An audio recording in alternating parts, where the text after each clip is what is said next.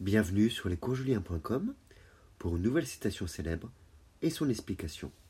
Voici la citation. On ne naît pas femme, on le devient.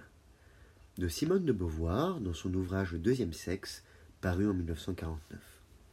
Cette citation de la célèbre intellectuelle engagée qui a partagé sa vie avec un autre auteur engagé, Jean-Paul Sartre, est tirée de son fameux essai Le deuxième sexe. Sur un millier de pages, Simone de Beauvoir s'évertue à pointer et à déconstruire les préjugés sur les femmes et leurs conditions. Cette œuvre majeure a considérablement influencé la pensée féministe moderne et peut être considérée comme l'origine de la théorie du genre qui, au-delà des différences biologiques entre les femmes et les hommes, explique que les distinctions sociales et culturelles comptent autant, voire plus, pour déterminer la place de chacun dans la société.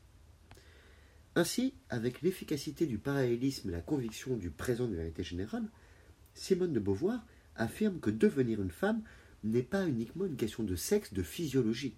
Devenir une femme, c'est avoir conscience de l'être, et cette conscience est construite par l'environnement familial, social, culturel. La société dicte aux femmes les aspirations, les possibilités, les attitudes qui leur sont permises. C'est alors une remise en cause d'un ordre établi.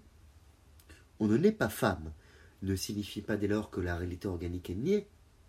Simone de Beauvoir pointe simplement le fait que la condition féminine représente un modèle imposé par l'extérieur, et non librement choisi par les femmes. On le devient, exprime donc cette évolution, ce déterminisme. On devient le modèle féminin attendu, et non la personne qu'on veut être. Évidemment, à l'époque, ces propos scandalisent, évidemment, la situation des femmes, en France notamment, a évolué. On ne naît pas femme, on le devient.